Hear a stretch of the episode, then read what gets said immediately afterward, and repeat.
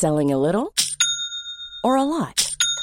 Shopify helps you do your thing however you cha-ching. Shopify is the global commerce platform that helps you sell at every stage of your business. From the launch your online shop stage to the first real life store stage, all the way to the did we just hit a million orders stage. Shopify is there to help you grow. Shopify helps you turn browsers into buyers with the internet's best converting checkout.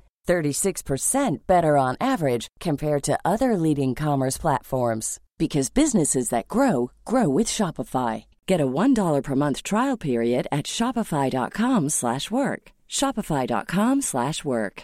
Hiring for your small business? If you're not looking for professionals on LinkedIn, you're looking in the wrong place. That's like looking for your car keys in a fish tank.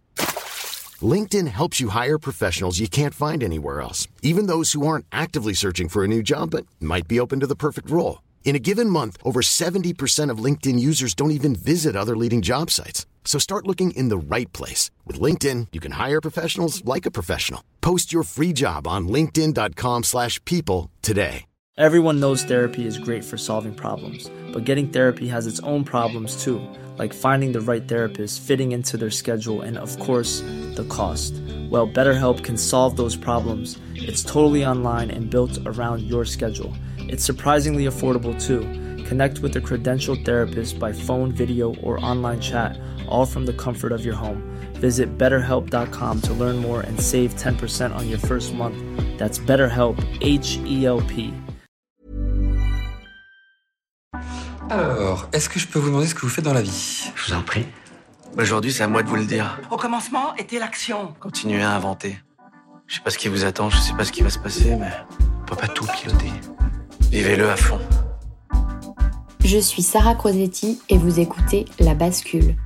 Ici, on s'invite dans l'intimité d'hommes et de femmes au parcours inspirant et singulier. On questionne l'art et la manière dont ils habitent le monde, le remettent en question et le redessinent à leur façon. On discute de ce qui les fait vibrer, des moments clés de leur existence où ils ont basculé vers d'autres horizons que ceux vers lesquels on les avait orientés jusque-là. Écoutez leurs témoignages, écoutez-les redessiner le monde, en espérant que cela vous donne à votre tour l'envie de basculer vers de nouveaux horizons. Et on est le 27 ou 28 juillet, quoi. Donc on a fait l'aller-retour, on a signé les papiers, on a fait le dossier et on a déménagé en deux semaines. On a tout quitté en deux semaines. euh, On a vendu tous les meubles. On a loué un, une, une- tu sais, les camionnettes de location. Mhm. On a tout mis dedans et on est venu ici. Et voilà, c'était parti. Bienvenue dans cette nouvelle saison du podcast. Je suis ravie de vous retrouver et j'espère que votre rentrée se passe en douceur. Nous commençons sur les chapeaux de roue puisqu'aujourd'hui je rencontre Elisa Gallet, plus connue sous le pseudonyme Edieu Créa sur Instagram, un compte suivi par plusieurs centaines de milliers de personnes. Maman de trois enfants, véritable couteau suisse, elle alterne ses journées entre la communication digitale, le développement de Maison Sauge, son entreprise d'infusion bio, la rédaction web et la création de contenu. Il y a trois ans, elle quitte Paris pour le Pays Basque avec ses trois enfants et son compagnon. Un changement soudain, mais qu'elle ne regrette absolument pas. Elle raconte ici ses premiers pas à San Francisco, son parcours dans le digital et donne de précieux conseils sur la communication digitale pour ceux qui veulent développer leur projet à l'aide des réseaux. Mais elle partage aussi son changement de vie pour un quotidien plus doux au bord de l'océan et son besoin de ralentir. J'espère que cet épisode vous inspirera autant qu'Elisa devant les grandes plages de la côte basque et je vous souhaite une belle écoute. Écoute, merci beaucoup Elisa pour ton Merci à temps. toi. Merci de m'accueillir chez toi, que j'ai le luxe de pouvoir euh, passer par ici. Euh, pour les gens qui ne te connaissent peut-être pas encore, est-ce que tu pourrais te présenter en quelques mots? Oui, alors j'ai toujours beaucoup de mal à me présenter parce que j'ai rien de très formel euh, sous le coude. Mais euh, je m'appelle Elisa, euh, j'ai 47 ans, j'ai trois enfants et je suis un peu pluridisciplinaire en termes de profession puisque j'ai plusieurs casquettes. Je m'occupe à la fois de communication digitale en tant que freelance pour différentes entreprises. Je suis la cofondatrice d'une marque qui s'appelle Maison Sauge. Euh, mais je peux aussi, par exemple, faire du rédactionnel web euh, pour certains médias, je peux faire des photos et je suis aussi plus connue en tant que créatrice de contenu euh, avec mon compte qui s'appelle Edieu Créa. Oui, d'ailleurs, c'est comme ça que moi, je t'ai euh, rencontré, je pense comme beaucoup de gens.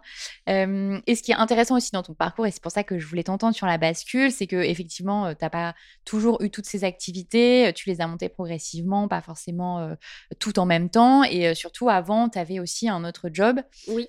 dans une autre ville. Est-ce qu'on peut peut-être faire un focus sur ton parcours, sur toi, où est-ce que tu commences, quel type d'études tu fais, Oui, où est-ce que tu grandis? Alors j'ai fait des études de lettres modernes, heu, parce que je pense que j'ai pas bénéficié de la moindre orientation, heu, après mon bac et que, bah, j'ai fait un bac littéraire. J'étais naturellement j'avais des facilités, dans tout ce qui était littéraire, donc j'ai fait un peu la fac de lettres comme ça. J'ai financé la fac de lettres en étant vendeuse dans des boutiques de vêtements et à un moment donné, bah, je me suis retrouvée, l'année de maîtrise en me disant: «Bah, qu'est-ce que je vais faire maintenant après? Est-ce que je continue, sur un parcours long, mais qui dont les voies, on le sait, en lettres sont quand même, ultra, bouchées, si ce n'est étroites?» et il se trouve que j'en avais un peu marre parce que c'est difficile d'être aussi jeune et d'allier études et job à plein temps, hein et j'en avais un peu marre, j'avais envie de gagner un peu plus de sous parce que, bah, ça faisait quand même des années que c'était difficile financièrement parlant en tant qu'étudiante et tout et à un moment donné, je me suis dit: «C'est bon, je bosse» et les gens pour lesquels je travaillais à l'époque m'ont très rapidement proposé de devenir responsable d'une de leurs boutiques et bon, ça représentait quand même pour une très jeune femme un gros salaire et tout. Moi, ça me permettait de souffler un peu donc j'ai dit oui. Et puis donc à l'époque, je faisais mes études à Nice et et mon et en fait Nice Nice me plaisait beaucoup en tant qu'étudiante parce que c'est une ville qui est très agréable en tant qu'étudiante. Mais lorsque je me suis retrouvée en tant que jeune salariée sans à Nice, sans plus du tout avoir le côté de cette vie d'étudiante, les sorties qui vont avec, les amis qui vont avec et cetera et bien le premier hiver à Nice, j'ai cru mourir. Et je me suis dit: «Heu, mais en fait, je ne me vois pas vivre là. Il faut que je trouve rapidement une solution» et j'ai eu l'opportunité de partir à ce moment-là aux États-Unis, d'accompagner quelqu'un qui s'y installait. J'ai pris un visa de 3 mois de tourisme, sachant très bien que j'allais rester plus et je suis partie comme ça sur un coup de tête. Au final, je suis restée, heu, 2 ans et demi à San Francisco et bah, en fait, j'ai continué dans des, boutiques de vêtements. Mais attends, mais tu parlais, assez enfin, assez bien anglais pour pouvoir Non, bosser je directement? baragouinais à peine. Donc au début, j'ai fait un peu plein de petits jobs, bartender, serveuse, voilà et puis j'ai rapidement été embauchée, chez Guess, dans un grand centre commercial, San Francisco Shopping Center et mon anglais ne les a pas trop gênés parce qu'ils avaient énormément de clientèle française, ils m'ont dit: «Bah, tu vas apprendre sur le tas». C'est vraiment pas un truc qui les a, les fondateurs de Guess sont français. C'est pas un truc qui les a arrêtés et en fait, ça s'est très bien passé chez Guess, et j'ai fait mes armes là-bas et puis alors, c'est l'école américaine. C'est-à-dire que tu rentres et si tu es bon, tu montes très vite. Donc très rapidement, j'ai grimpé «les échelons» entre guillemets jusqu'à arriver à des à des postes très sympas et voilà, donc très jeune, très vite, je me suis retrouvée dans une carrière dans ce qu'on appelle le retail. Heu et puis avec cette facilité finalement de faire ce travail où j'avais pas besoin d'études correspondantes, de quand même bien gagner ma vie et d'avoir, heu, un boulot pas trop désagréable. Heu, après ces 2 ans et demi à San Francisco, il y a eu le 11 septembre et j'ai dû rentrer en France et là, je me suis dit: «Bon, bah, évidemment, il est pas question que je retourne dans le sud-est».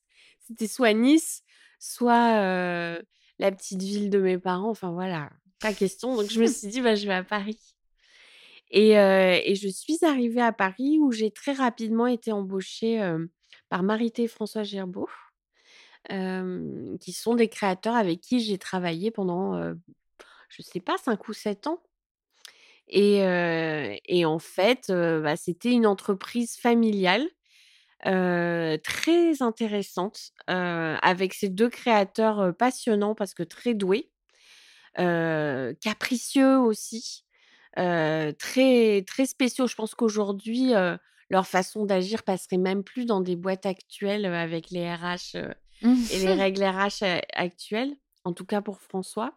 Mais en même temps, ça a été une école exceptionnelle. J'y ai rencontré certaines de mes meilleures amies.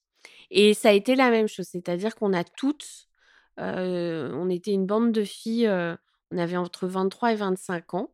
On a toutes démarré dans cette boîte en même temps et ils avaient une qualité énorme, c'est qu'ils nous ont toutes formées et on a toutes pu avoir des postes très chouettes assez rapidement grâce à eux. Et donc, je suis devenue responsable de la communication interne chez Marité François Gerbeau. J'avais 25 ans.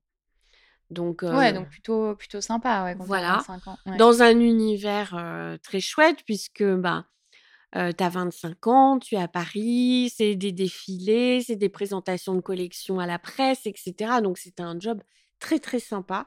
Je travaillais dans les, dans les showrooms, enfin, cool.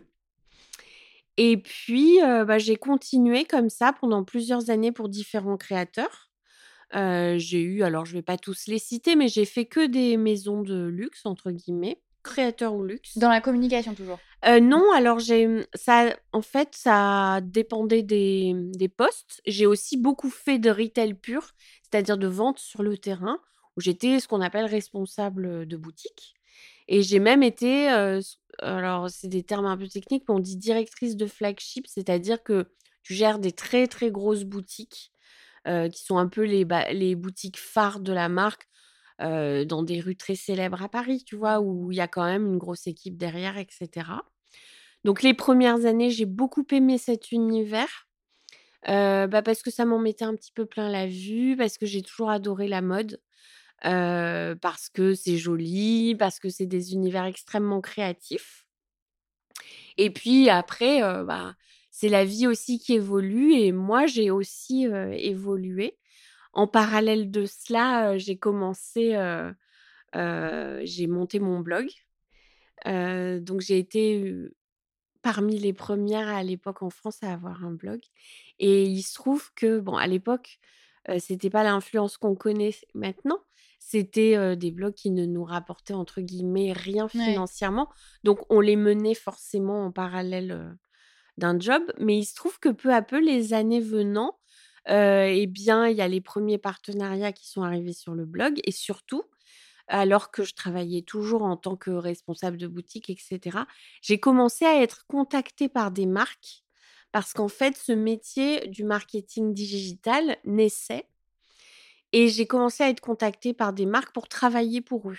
Ils recherchaient des gens capables justement d'écrire sur leur site web, etc. Et donc, je suis devenue rédactrice digitale à ce moment-là. Je me suis occupée de la newsletter famille de Monoprix. C'était les prémices, en fait, de ce qu'on connaît aujourd'hui. Et ça, je l'ai fait en fait. je travaillais avec des marques comme Petit Bateau. Enfin, voilà, j'étais dans, à la fois dans cet univers du blog famille enfance et à la fois en parallèle ce job qui était commerce et luxe. Et les marques, du coup, elles te trouvaient via ton blog? Oui. Ok. Oui, oui. Et voilà. Et j'ai fait ça pendant, j'ai fait ça pendant de nombreuses années. Donc c'était des années chargées, surtout que mes enfants étaient petits. Donc j'avais quand même deux jobs à plein temps.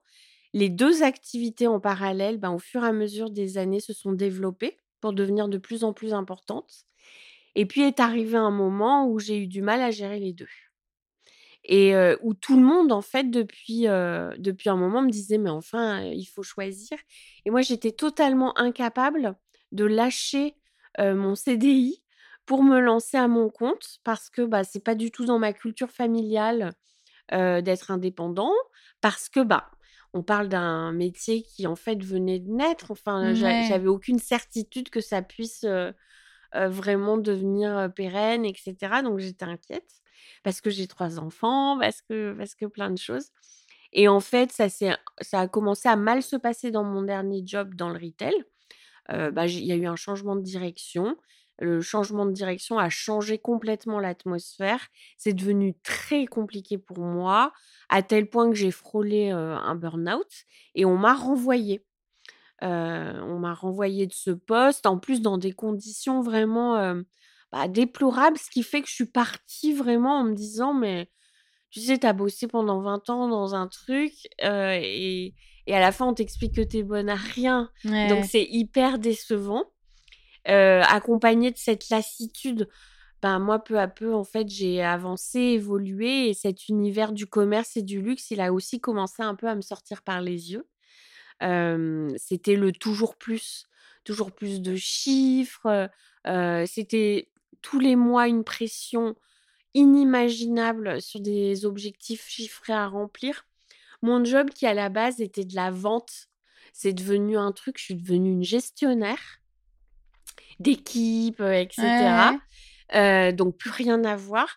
Pareil, moi j'avais démarré un peu comme ça. À la fin, je devais faire des tableaux Excel à tout va. Enfin, c'est vraiment, c'était devenu un métier qui me correspondait plus. Et le fait de me faire renvoyer, objectivement, j'ai en fait j'ai donné les clés pour qu'on me renvoie. Et, et mmh, j'attendais, je crois que ça. Mmh. Et ça a été le coup de pied en fait nécessaire pour que je me lance à mon compte. Et lorsque j'ai perdu mon job, j'ai été évidemment un peu inquiète, mais en fait, pendant 15 ans, j'avais bâti sans m'en rendre compte et sans le savoir un réseau énorme. Et en fait, de gens qui m'appréciaient, qui avaient travaillé avec moi, etc. Et en fait, ils ont été mes premiers clients.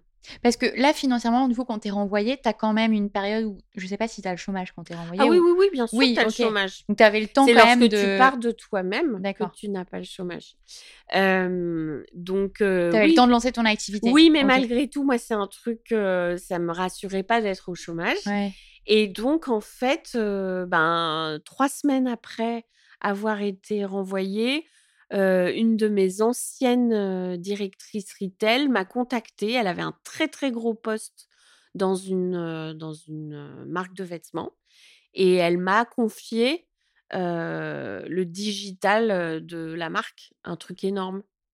Donc j'ai été renvoyée et trois semaines après j'avais un contrat, mais quand je te dis un contrat monstrueux, c'est un, un contrat. Donc j'ai eu une chance pas possible. Mmh. Immédiatement, en fait, il n'y a pas eu de période de mou, il n'y a pas eu de remise, il y a même pas eu de, j'ai même pas eu à faire de prospection. J'ai parlé à deux trois copines et hop hop hop, ça s'est fait comme ça. Oui, mais parce que justement, auparavant, tu avais quand même ah mais en fait, progressivement. C'est quelque chose dont je ne me suis pas aperçue, que je n'ai pas fait consciemment, mais en fait, pendant ces 15 années, j'ai bâti et ça me sert encore aujourd'hui un réseau phénoménal. Et ça, en fait, à l'époque, je le faisais sans aucune stratégie, évidemment. Mais, et tout part de Marité François Girbeau, parce qu'on était vraiment une équipe, je te dis, de nanas de 25 ans, qui ont toutes énormément évolué grâce à eux, et qui aujourd'hui sont toutes, parce que je les suis encore à des postes majeurs dans leur branche et dans leur domaine. Et finalement, bah, on s'est toujours entraidés. Euh, euh, voilà. Il y a, a d'autres amis qui m'ont présenté euh, qui, ont passé mon nom aussi. C'est-à-dire qu'au moment où je me suis retrouvée à devoir me lancer, c'est aussi le moment où toutes les maisons un peu anciennes ont réalisé. Alors, les grandes maisons luxe, elles s'étaient déjà lancées dans le digital parce qu'elles étaient évidemment, elles avaient compris qu'il fallait y être. Mais les celles juste un petit peu en dessous, qui avaient moins de budget, etc., les créateurs et tout, bah, ils n'avaient pas encore fait justement ce, ce virage. Ils avaient besoin de gens pour les aider. Et du coup, en fait, bah, grâce à mon réseau, moi, j'ai trouvé des clients tout de suite. Parce que ça, c'était quand? C'était maintenant, il y a six ans. Ok. Oui, donc pas si vieux. Mais c'est vrai que quand mmh. même, tout a changé en six ans. Bah, je te dis, les, les grosses boîtes avaient pris, avaient déjà des comptes Instagram, etc. les Chanel et compagnie. Mais les créateurs, ils en avaient. Hein mais ça ressemblait pas à grand chose. Il n'y avait aucune stratégie comme sur leur compte et ils se rendaient bien compte qu'il était temps de prendre un virage. parfois, ils lançaient aussi seulement leur boutique en ligne. Ils l'avaient pas tous fait. Ah oui. bah non. parce que c'est du budget, parce que c'est des structures à mettre en place, etc. Euh, ils se focalisaient sur les boutiques physiques, enfin, tu vois? Mmh. Et, et, voilà, en fait, c'est un métier qui est, dont les bouleversements ont été extrêmement rapides. Et tu vois, ensuite, là, on parle quand j'évoque ça, je te parle de sites de vente en ligne et d'Instagram et on sait que depuis, bah, il y a eu TikTok, il y a eu, Ouais. des campagnes qui ne se font qu'en digital. Il y a eu aussi le covid qui fait qu'en fait, les marques qui n'avaient pas pris ce virage-là, bah, elles se sont retrouvées vachement emmerdées. Donc tout est allé, très, très vite et voilà pourquoi je dis que j'ai eu de la chance. Je crois que j'ai finalement été, au bon moment, voilà. Oui, parce que du coup, quand tu fais ta bascule, donc que tu t'arrêtes ton job salarié, finalement, tu t'arrives arrives, assez rapidement à gagner à nouveau, le salaire que tu gagnais avant? Ah bah, en fait, dès ce premier contrat que j'ai évoqué avec toi là, c'était c'était fait, hein. OK. Donc en fait, ça a été alors, ça a été rassurant, mais mais en fait, ce que j'ai découvert après coup, c'est que les contrats, en fait, ils durent jamais, des années et des années. Souvent, tu aides à mettre une équipe en place sur le terrain, parce qu'il n'était pas question non plus que je redevienne une employée, de bo de boîte. J'aurais pu, retourner dans un CDI pour une marque ou quoi, mais vu ce que je venais de quitter, il en était pas question et puis j'avais envie de développer aussi en parallèle d'autres activités, comme mes propres réseaux sociaux et tout. Donc je ne voulais pas redevenir employée. Donc finalement, moi, j'étais plutôt celle qui aidait à installer une équipe, à mettre en place une stratégie digitale, mais après il y a un moment où je m'en allais. Donc pendant quelques temps, je me suis toujours retrouvée avec: «Ah j'ai des clients super, hop, ils ont plus besoin de moi, il faut que j'en retrouve un» et Mmh. donc il y a eu toujours pendant un petit moment ce stress, tu sais? De tu perds un contrat, faut que tu en trouves un autre, voilà. Et ça, comment tu le gérais, du coup, le le stress de bah, c'est un peu aussi le lot d'énormément de métiers, qui Bah sont oui. indépendants? Bah, en fait, j'ai appris sur le tas. Je me suis toujours un peu inquiétée au début lorsque, je perdais un contrat et puis j'ai vite réalisé il y en avait un autre, qui arrivait, derrière, tu vois? Après il y a eu l'époque, du covid où, bah, finalement moi j'ai beaucoup travaillé. Ça m'a presque «aidée» entre guillemets cette phase-là, parce que tout le monde a eu besoin d'aide, sur le digital, donc ça a été extrêmement porteur. Et puis après, eh bien, ce que j'ai décidé de faire, c'est d'avoir une base solide, de clients sur du très long terme, sur des missions stables, c'est-à-dire avec un suivi, de leurs équipes et cetera. J'en ai, heu, 2-3 par an qui me permettent d'avoir des revenus stables et des petites missions en plus. Et qu'est-ce que tu proposes, du coup, dans tes missions généralement? C'est tu t'occupes de la, c'est plus de la stratégie de communication ou c'est vraiment, heu, ça peut être, heu, la création, heu, tu vois? Alors au début, je faisais un peu tout et j'ai même fait ce qu'on appelle du community management Ouais. et puis rapidement j'ai arrêté ça parce que, bah, parce qu'en fait, c'était pas ce que je souhaitais faire parce que c'est extrêmement chronophage, Mmh. heu et puis parce qu'ayant moi-même des réseaux à animer, au bout d'un moment, tu deviens complètement, épileptique, hein, si tu es trop sur, sur ton téléphone et tout et puis je me suis aperçue que, ma plus-value, elle était davantage dans la mise en place d'équipes, l'organisation et une vision globale de communication.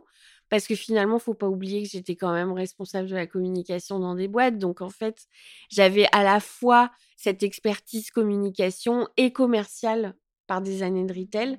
Donc j'étais bien meilleure à aider à une stratégie globale, heu, qu'à être community manager. Ce que je fais finalement très bien pour moi-même, mais bon pour d'autres, heu, Mmh. voilà. Et oui, vas-y. Et puis après, en fait, c'est des jobs où il faut pas oublier que, heu, ben, les budgets sont parfois réduits et cetera. Donc bah, si oui, je sais faire des photos, donc parfois tu en fais parce que, bah, c'est plus facile, voilà. Mmh. De toute façon, c'est des métiers où maintenant, tu as plus une équipe de 10 personnes pour tout faire. Ça, ça n'existe plus, j'ai connu, la mode à la belle époque où il y avait, un coiffeur, un maquilleur, un photographe, un assistant photographe, un vidéaste, un assistant vidéaste et tout. Ces budgets-là n'existent plus et donc maintenant, les boîtes, quand elles t'embauchent, bah, c'est un gros plus si tu es capable de faire plusieurs choses et si tu peux les aider, hop, je sais faire des photos, hop, je sais faire des vidéos, voilà. Oui, en gros, faut quand même que tu tu continues en permanence à te former aussi, heu, Oui, pour être un peu ouais, couteau ouais. suisse, quoi. Après, ben, de toute façon, ça ressemble au digital qui ne cesse d'évoluer. Les plateformes évoluent. Il y a très peu de temps, on ne faisait pas de vidéos comme on en fait maintenant. Ouais. Ça reste très récent et et alors, ayant vu cette évolution depuis le blog, je constate aussi, heu, qu'à chaque fois, on perd entre guillemets «des gens» et qu'il y en a des nouveaux qui arrivent. Typiquement, à l'époque des blogs, il y avait des blogs qui étaient fabuleux, euh, qui ont disparu quand Instagram est arrivé, parce que c'était des personnes qui n'avaient soit pas envie, soit pas euh, le coup de main pour prendre des photos et s'adapter à un format d'écriture beaucoup plus concis, etc. il en a été de même pour l'arrivée des vidéos et je pense que c'est toujours comme ça. Soit tu décides à un moment donné que tu as envie d'évoluer avec les formats parce que ça te correspond plus ou moins, euh, que tu as envie de te former. Soit tu décides bah, que ça te ressemble moins. Et puis euh, voilà.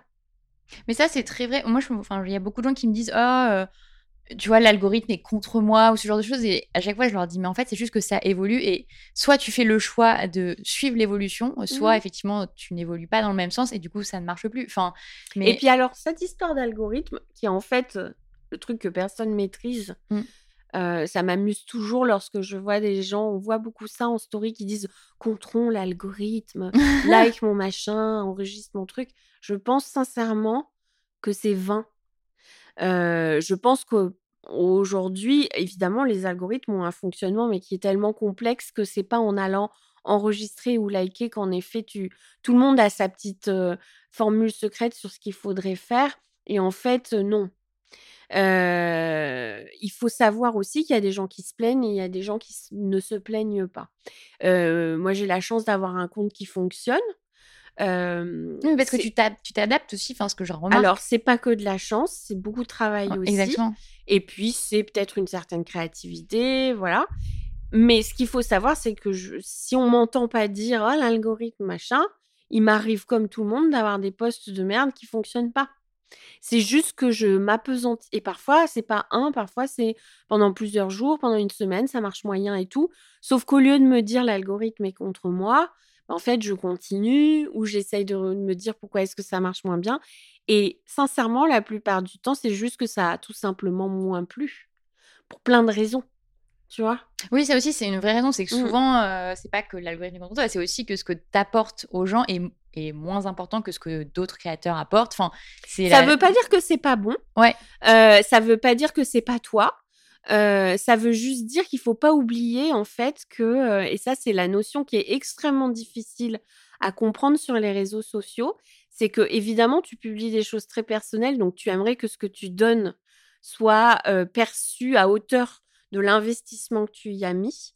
Mais en fait, il faut pas oublier qu'on a affaire à un public et que finalement, il faut trouver cet équilibre entre toi, ce que tu donnes, ta part de personnel, d'intime, ce que tu es capable de produire et les attentes d'un public. Et ça, c'est quelque chose, et tout en ne se perdant pas tout en ne, se contentant pas de donner uniquement ce qu'on attend de toi, tu vois. C'est un fil ténu et il faut le trouver. Et ça implique également dans cet exercice-là de se remettre en permanence en question. Il faut jamais être assis sur, sur ses acquis et il faut jamais se dire oh, ça fonctionne, c'est gagné. Vraiment.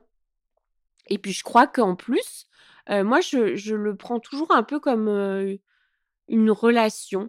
C'est-à-dire que j'essaye toujours de surprendre, de proposer des nouvelles choses, tu vois, de, de, de, me renouveler tout en restant évidemment moi-même. Mais j'essaye toujours chaque année de, de, proposer des choses nouvelles. Parce que sinon, les gens s'ennuient à force. bah, normal. C'est vrai. Bah, les gens se lassent très vite, mais bah tous, hein, on est un peu tous comme ça. Mais effectivement, on n'a pas encore beaucoup parlé de ton compte qui est aussi une de tes sources de revenus, qui fait partie de tes palettes. Euh, euh, comment, enfin, à quel moment tu as vraiment commencé à le développer euh, Parce que tu avais le blog, donc après tu as switché vers Instagram. À quel moment tu as vraiment pris ça de manière professionnelle Tu as dédié vraiment Alors, j'ai toujours été sérieuse à ce propos. J'ai toujours eu très envie que ça fonctionne. C'est vraiment, c'est vraiment quelque chose qui m'a toujours tenu à cœur j'avais tout, j'ai toujours eu envie d'en faire un truc qui fonctionne. en revanche, j'ai rapidement eu des partenariats, mais alors au début, c'était des trucs qui allaient jamais me faire vivre. Enfin, vraiment, c'était. c'est aussi pour ça que j'ai travaillé et c'est aussi pour ça que j'ai développé des choses à côté. Et aujourd'hui, je, je pourrais, sincèrement, en acceptant plus de choses, etc., ne vivre que de ça mais j'ai toujours peur que ça s'arrête. Mmh. du coup, j'ai fait j'ai pris la décision de pas devenir ce qu'on appelle une créatrice de contenu à temps plein. ça me permet, bah, déjà, ça me permet de refuser de pouvoir refuser des trucs. Ouais, c'est un luxe. ça me permet, de dormir sur mes deux oreilles la nuit, tu vois? Enfin voilà, donc j'ai pris et puis peut-être qu'un jour je serai fatiguée ou qu'on sera fatigué de moi, peu importe. Ce sera pas dramatique si je gagne plus ma vie avec ça parce que j'ai autre chose. Mmh. Et j'allais dire, toi, tu je trouve que tu te livres quand même beaucoup sur énormément d'aspects. Tu vois, par exemple, tu peux autant parler de recettes que de ménopause et tout ça. Donc, je trouve que c'est vraiment un compte assez authentique. comment tu mets de la distance entre ce que tu partages et qui sont des choses quand même très intimes et les réactions des gens qui peuvent parfois être très violentes? Et, c'est vrai que je vois souvent d'ailleurs des messages que tu mets en disant j'ai reçu un message que je publie pas parce qu'il est très violent ou tu vois? Alors souvent non, c'est pas exact justement, je trouve que j'en ai peu et pour communiquer avec beaucoup de, beaucoup de jeunes femmes qui font le même métier que moi, j'en ai très peu et ça, j'en suis consciente, c'est important de le savoir. après, il faut pas oublier une chose, c'est que, lorsque tu reçois 500 messages par jour, concrètement, le pourcentage de choses non pas violentes, mais désagréables ou qui piquent un peu qu'on peut recevoir, c'est de l'ordre de 1 Sauf que comme on est des êtres humains, évidemment, on reçoit que, des voilà, tu reçois plein de trucs sympas et le truc qui pique ou qui fait un peu mal, eh bien évidemment, c'est celui que tu vas partager parce que il t'interpelle, il peut te faire mal, etc. Et aussi parce que finalement, quand il pique un peu, c'est qu'il y a une bonne raison et que c'est toujours intéressant d'en discuter et de se remettre aussi en question moi, vraiment, je crois que je pourrais remercier les gens, qui ont été désagréables avec moi parce que ça m'a finalement même si on est d'accord sur la forme, je suis toujours sciée que les gens puissent être désagréables, mais finalement, euh, faudrait pas que ça s'arrête parce que si j'avais que des gens qui m'écrivaient que des «C'est super Elisa», j'avancerais pas. Et finalement, déjà ça me permet de me remettre en question, ça me permet de pas me choper un melon monstrueux et surtout, alors tout n'est pas exact quand on t'envoie des trucs désagréables, mais parfois, sous un sous un package pas très sympa, il y a des petits trucs qui sont pas complètement faux et du coup, ça te permet de te dire: «Ah bah écoute, ouais, c'est pas complètement faux». Donc c'est pas, pas très grave et puis avec le temps, j'ai aussi appris, justement quand je les partage, c'est toujours, avec beaucoup d'autodérision, toujours en le prenant avec plutôt un côté humoristique, en me moquant à la fois du message, mais aussi un peu de moi-même. Enfin voilà. J'essaie plutôt de le prendre de cette façon-là. mais j'ai jamais eu d'injures, par exemple. Mmh. Tu vois, j'ai pas eu ce genre de choses. J'ai plutôt des remises en question sur la façon dont je fais les choses, ce que je fais, etc. Donc ça, c'est le jeu finalement, même si je pense qu'on devrait tous un peu plus y mettre les formes. Mmh. je comprends. et sur ce sujet justement de la mmh, communication digitale, je te permets de, me de te poser la question parce qu'il y a énormément de gens qui écoutent qui veulent lancer des projets. Oui. donc que ce soit des services, enfin peu importe, et qui ont besoin, tu vois, vraiment de ce côté bah, réseaux sociaux, etc. toi, qu'est-ce que tu pourrais conseiller vraiment, de, tu vois, les grandes étapes quand tu veux lancer ton projet, que tu as besoin, tu t'y connais rien, tu as besoin de mettre en place ta communication digitale? Alors, moi, j'ai fait des formations pour des projets comme ça. Et à chaque fois, les gens qui ont des difficultés avec les réseaux sociaux, j'entends toujours les mêmes freins. Le premier, c'est Ah, mais moi, j'aime pas me montrer sur les réseaux sociaux. Donc, personne n'a dit. c'est pas parce que moi, en tant que créatrice de contenu, j'ai fait le choix d'avoir un compte plutôt intime, même si finalement, on en parlera peut-être après, je montre très peu de choses et de moins en moins même si j'ai choisi d'avoir le ton de l'intime, etc., il n'est pas du tout nécessaire, surtout pour un compte professionnel, de tomber dans l'intime, ni même de se montrer, et encore moins d'avoir à aller faire des chorégraphies dansantes ou que ça. non, mais c'est vrai que les gens ont toujours cette vision. Ils se disent ah bah pour marcher, il faut. Une fois, j'avais lu une nana un peu aigrie. D'ailleurs, elle s'adressait pas à moi, elle s'adressait juste tout court à ses abonnés. Elle disait bah oui, forcément, moi, je me montre pas en dansant, donc ça marche pas. Tout était faux dans cette phrase. en fait. Et, et c'est pas se remettre en question soi-même que de dire ça. C'est pas parce qu'un tel marche comme ça que. voilà. ce qu'il faut, c'est trouver sa patte et ce qui nous ressemble. Et surtout pas tomber dans quelque chose d'inconfortable. Il y a beaucoup de gens qui, avec l'arrivée des réels, ont rencontré une difficulté supplémentaire parce que la vidéo, c'est pas évident, etc.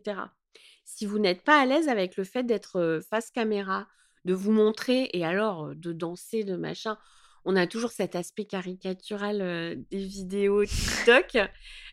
or, aujourd'hui, on le sait, ça reste une plateforme gratuite qui vous permet de vous exprimer. Il suffit de s'en saisir et d'en faire quelque chose qui nous ressemble. Moi, les faux coachs Instagram qu'on voit fleurir là sur les réseaux et qui t'expliquent en trois points comment faire grossir ton compte, machin et tout, ça me fait toujours rire. Surtout quand eux ont 300 abonnés. Apparemment, ils n'ont pas capté le truc, tu vois? Et, en fait, je pense que l'authenticité, trouver sa niche, avoir un message fort, clair, direct, où on comprenne de quoi il s'agit, où on peut le trouver, comment, et ensuite se présenter de façon claire, nette et précise, déjà, c'est pas mal, tu vois. Ok.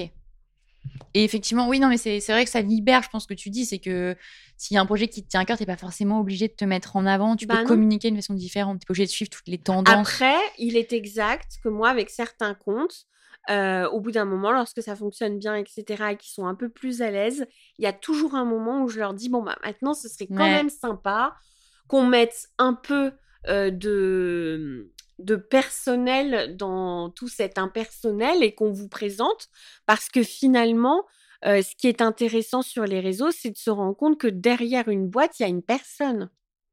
Et que derrière votre entreprise, ben, il y a avant tout un humain qui s'est lancé. voilà.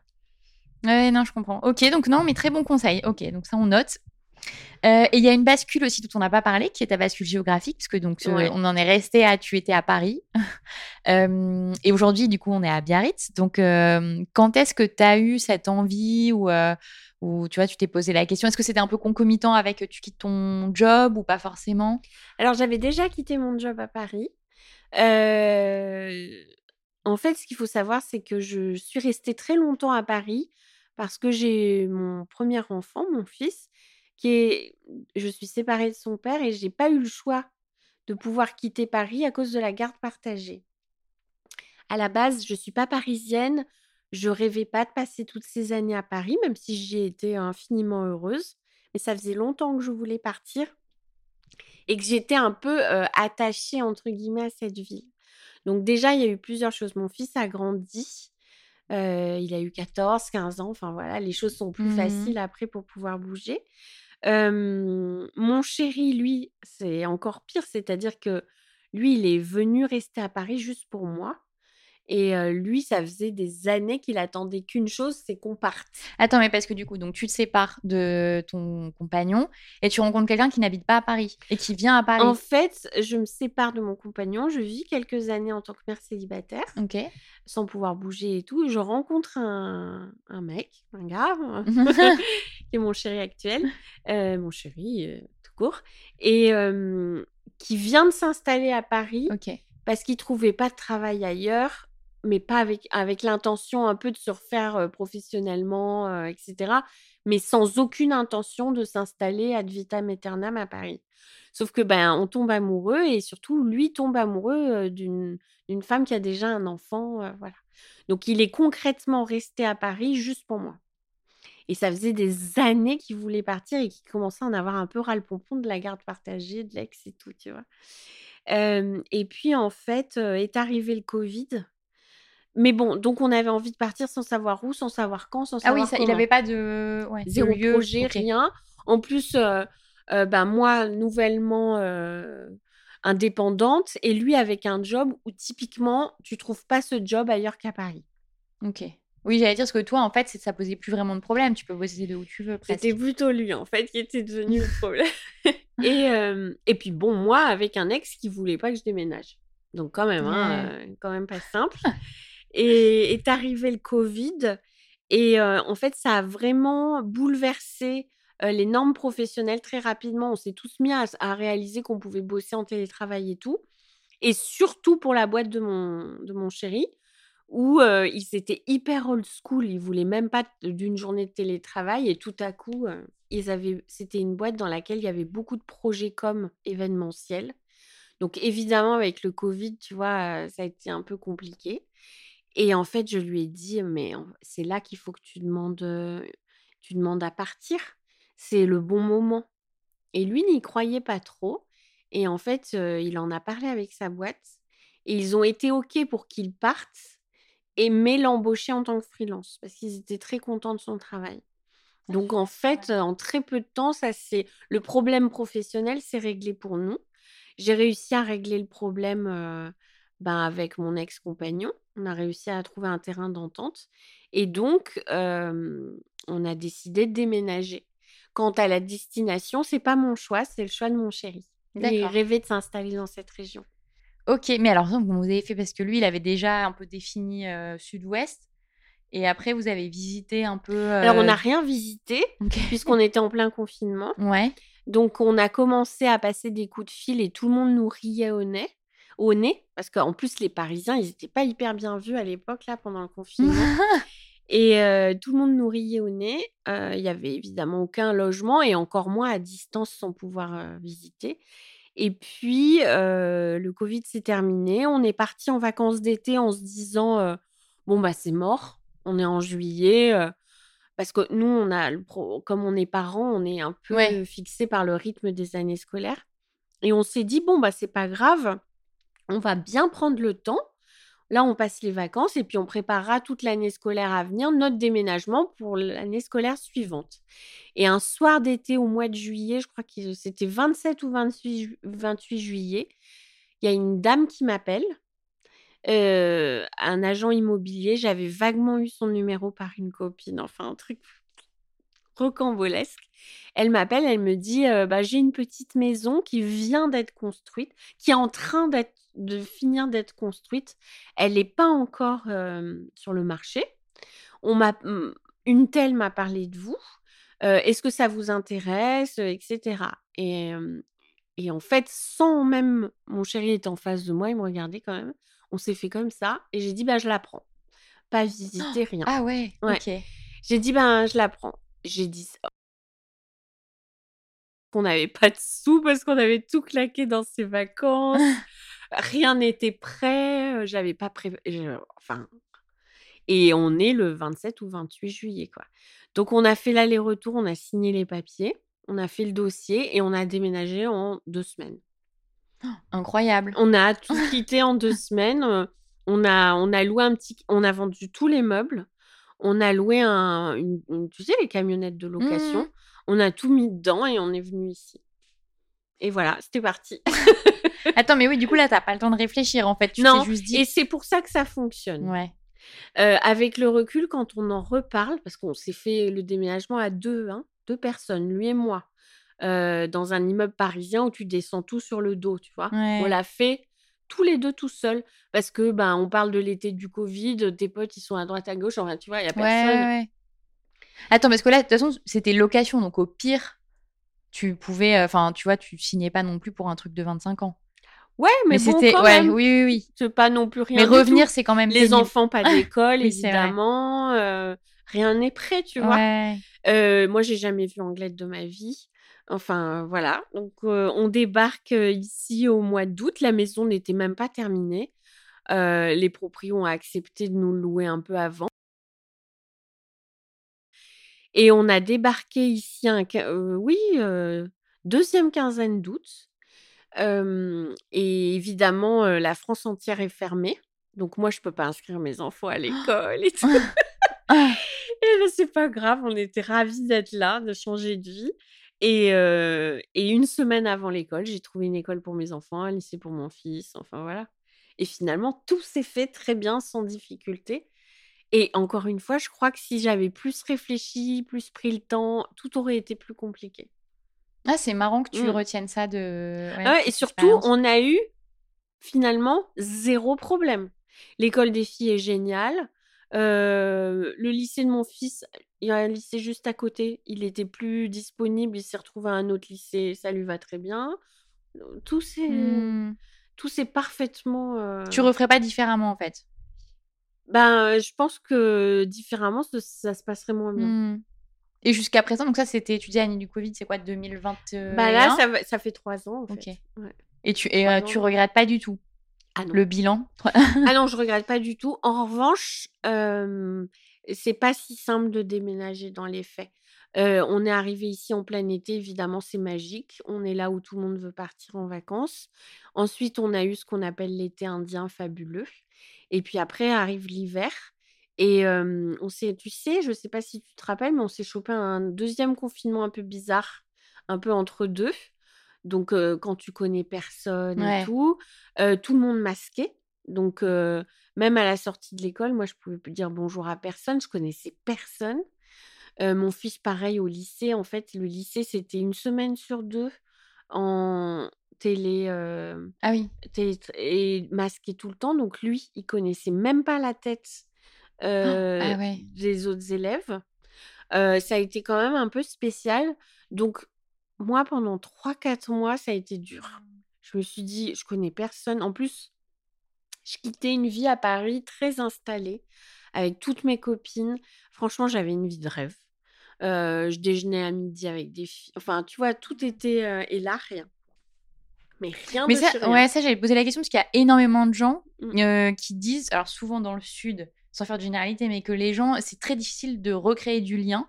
Et il y en a même parfois certains qui remontent ou qui euh, Ah, j'ai- vu plein de gens qui sont repartis, euh, pas seulement pour ça, mais aussi pour raisons professionnelles, parce que bah, finalement, euh, euh, il y a aussi moins d'offres d'emploi. Enfin voilà, moi, mon compagnon, il a fallu aussi qu'il trouve, parce qu'il est redevenu freelance pour son ancienne boîte, mais il fallait aussi d'autres missions. C'est pas si simple. Mm. On- c'est- pourquoi les gens vont à Paris? Parce que c'est quand même là que se concentrent les offres d'emploi, les boîtes. Enfin, moi, ça a impliqué aussi, depuis que nous sommes installés, que je remonte euh, pour le travail au moins une fois par mois. Enfin, c'est tout un Mhm. tas de choses euh, qui, ce qui engendre des frais. Enfin, bref. Euh, donc, c'est pas, c'est pas si simple. Ouais. Il y a plein de gens qui pensent qu'ils viennent s'installer en vacances et que le reste de l'année, ça va ressembler à leurs vacances avec le budget que tu as en vacances, tu vois. Pas ça. Et après, oui, il y a plein de gens qui disent ça, euh, même à propos du Pays Basque, qui disent que c'est très difficile, on me l'avait dit. Euh, écoute, moi, je, j'ai rencontré des gens assez facilement. Je crois que finalement, les réseaux sociaux, pour ça, c'est quand même une, une grande aide parce que forcément, tu es visible. Donc, j'ai été naturellement contactée par des personnes ici qui m'ont dit Ah, je suis créatrice, j'aimerais bien qu'on se prenne un café ensemble. J'ai été Mm. naturellement contactée et puis après, bah, c'est comme tout. Il y a des gens avec qui tu as une affinité immédiate, d'autres, ben, finalement, tu réalises que ce sera plutôt un, cont- un contact professionnel, d'autres euh, que ça va pas devenir ta grande amie, mais que c'est une connaissance très sympa. Enfin voilà, Mm. Le réseau petit à petit euh, s'est installé euh, sans problème pour moi. Ok, ouais, non, mais ça c'est Mm. important parce que, ok, donc. Mais euh, je suis une hyper sociable. Mon chéri, lui, qui est beaucoup plus réservé, etc., il n'a pas trop d'amis depuis qu'il est installé ici. Ça le dérange pas tellement. Après, moi, j'ai plutôt, comme j'ai amené des connaissances, euh, bah, principalement des femmes, elles, ont aussi leur, euh, leur Mm. chéri. On s'est fait des dîners de couple. Enfin, tu vois, les choses après se font euh, un peu comme ça, de fil en aiguille. Mais euh, j'ai pas eu, j'ai pas rencontré ce problème. Et du coup, oui, j'allais dire sur le côté social, donc le fait que tu déjeunes plus forcément le midi, etc. Ça, tu t'adaptes, ça t'a pas forcément. euh, Alors, ça me manque pas du tout, Ouais. sachant que, comme je te le disais, je remonte une fois par mois à Paris. Ouais.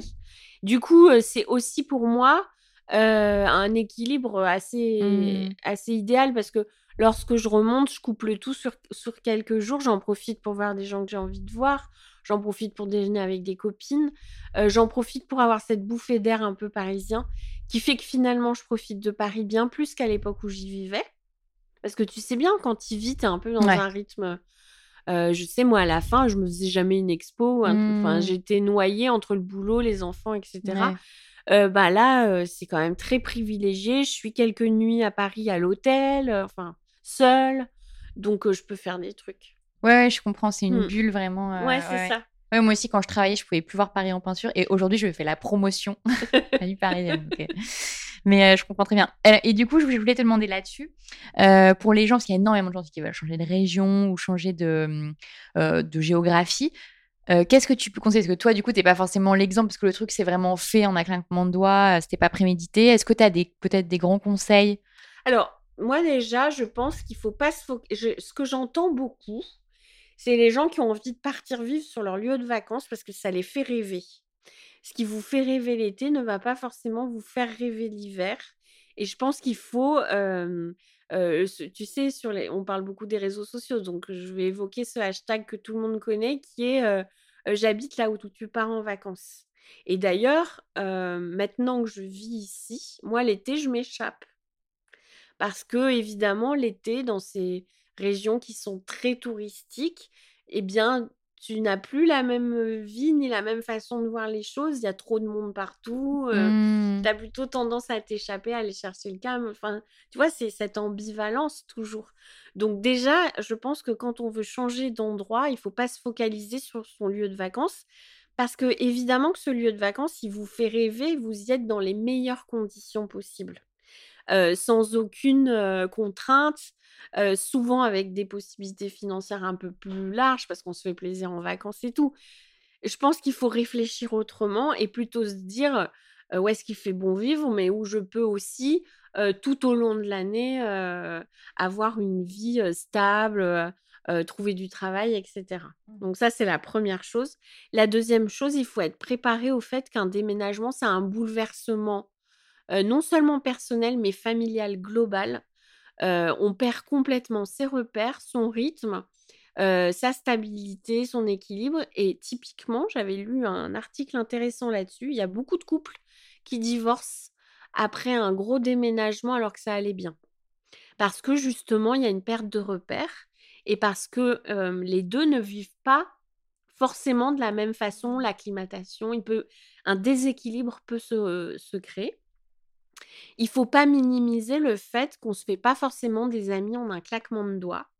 Bon, moi, il se trouve que j'ai plus de 45 ans et je trouve que plus l'âge passe, plus c'est difficile parce que les gens ont déjà leur cercle d'intime, ils ont souvent des emplois du temps à rallonge avec des enfants, des activités, donc c'est déjà c'est difficile pour eux de faire rentrer des personnes nouvelles.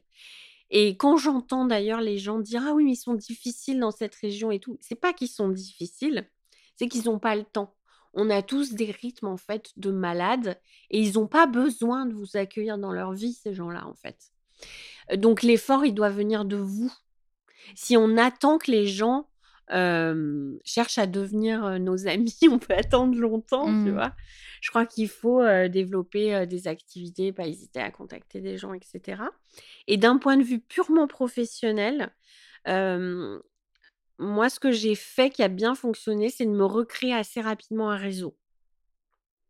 C'est-à-dire prendre contact avec les personnes qui finalement étaient dans mon univers professionnel. Parce que finalement, de fil en aiguille, on peut s'aider. euh, le bouche à oreille fonctionne très bien. On peut même se donner des plans, par exemple, lorsqu'on est indépendant pour du coworking, se retrouver pour bosser, pas tout le temps être isolé, ce genre de... Ça aide bien quand on vient d'a- d'arriver dans une région. Hmm. Non, mais en gros, oui, ce que j'entends de ton discours, c'est qu'il faut quand même être assez proactif. Ah oui. Euh, en- vraiment, hein, encore une fois, si t'attends que tout se passe et qu'on vienne te Ouais. chercher, bah tu peux attendre longtemps. Est-ce que tu as des sources d'inspiration sur euh, le changement de vie, mais tu vois, ça peut être aussi du développement perso, euh, les choses qui t'aident en tout cas à oser, à prendre des risques. euh. Moi, ce qui m'inspire, euh, ce sont plutôt des contes qui ont fait le... ou des personnes, des personnalités qui ont pris le parti en changeant de vie d'aller vers des rythmes plus détendus. En, en anglais, on dit slow. Euh, plus calme. euh, voilà. Moi, c'est plutôt ça qui m'inspire. Est-ce que tu en as un ou deux à partager Euh. J'aime bien Alice in Food. Ok. Typiquement ancienne styliste parisienne qui s'est installée bah, dans ta région, dans le Perche, Oui, et que j'ai, qui est ma voisine et que j'ai interviewé dans les tout premiers épisodes. et qui fait aussi les allers-retours, et mais qui a fait un vrai choix en décidant de, passer un cap important. Et voilà, ce genre de compte, moi, ça m'apaise, ça me fait du bien et surtout, ça ressemble à ce à quoi j'aspire. Peut-être aussi parce que finalement, on est, ce sont des femmes qui me ressemblent en termes d'étapes de vie et d'âge. J'ai eu une trentaine vraiment effrénée entre trois enfants, les grossesses, les allaitements et en parallèle le rythme professionnel où tu essaies de bâtir une carrière. Enfin, tu vois, j'ai eu l'impression que j'ai fait comme... C'était très bien, hein, mais je suis ressortie de ma trentaine épuisée. Et là, la quarantaine, déjà en ayant des enfants plus grands, j'ai retrouvé, j'ai retrouvé égoïstement du temps pour moi, qui me plaît beaucoup, du temps pour lire, etc. Et professionnellement, j'ai aussi trouvé une assurance qui me permet aujourd'hui de dire non, je ne peux pas rendre ce dossier demain. Il va me falloir une semaine. Et, et cette assurance fait qu'en fait, on ne me le refuse pas, tu vois? Et, et de voir ces, ces, gens qui finalement ont décidé d'aller vivre à la campagne pour être connectés avec la nature, pour retrouver un rythme de vie, ça, ça m'inspire. Je suis jamais inspirée par les girl boss euh, qui montent 25 entreprises, euh, qui gagnent beaucoup, beaucoup d'argent. Ça, tu vois, par exemple, ça me fait pas fantasmer. Je suis plus euh, séduite par une vie qui a l'air plus cool. Voilà. Et on arrive à la fin de cet entretien. J'ai une dernière question rituelle Ouais. pour toi, qui est Ah. quel est le conseil principal que tu que tu je la refais. quel est ton conseil principal pour les gens qui ont envie de basculer? Euh, je crois que à un moment donné, nos rêves d'enfant, euh, cette envie, euh, euh, ce, petit truc qu'on a toujours à l'intérieur, c'est ce qui, à un moment donné, va vraiment te permettre de réussir le truc. Pas ces idées, tu sais, toutes faites de dans la vie, il faut que j'ai une carrière, une maison, ce genre de plan. Mais je réalise que autour de moi, il y a beaucoup de gens qui, par exemple, à 40 ans, ont tout laissé tomber alors qu'ils avaient fait des études formidables, mais qui plaisaient plus à leurs parents qu'eux, pour se mettre. J'ai des exemples autour de moi de mecs qui ont tout lâché pour devenir ébénistes, tu vois? Et, et ça, je crois que c'est en fait, ils ont retrouvé leur rêve d'enfant. Et je crois que celui-là, il faut jamais l'oublier. Parfois, dans nos quotidiens, bah, on peut pas réaliser son rêve d'enfant tout de suite, mais il faut le garder bien au fond de, bien au fond de soi. Et ce moment où on peut basculer, justement, où on peut faire autre chose. Alors peut-être qu'on fera pas, on rêvait peut-être d'être astronaute, on sera Mhm. peut-être pas astronaute, tu vois. Mais euh, garder ce qui finalement fait ton essence, euh, qui t'a toujours fait un peu rêver. Bon, bon, on finira là-dessus. Merci beaucoup, Elisa. Merci à toi. Pour ceux qui veulent en savoir plus, euh, donc ton compte Instagram, Ediocréa. Oui. Euh, Est-ce que tu as d'autres, euh, peut-être D'autres supports, Ouais. euh, c'est le principal. Ok. Et c'est celui sur lequel, après, on va, de toute façon, on va trouver le lien vers le reste. Ça marche. Et voilà. Donc je mets le lien dans la description. Merci beaucoup. Merci. Pour retrouver toutes les références et les ouvrages abordés dans ce podcast, rendez-vous dans la description du podcast ou sur le compte Instagram La Bascule Podcast. Et si vous avez aimé, n'hésitez pas à laisser 5 petites étoiles ou un mot doux sur Apple Podcast. À bientôt pour de nouveaux épisodes de La Bascule.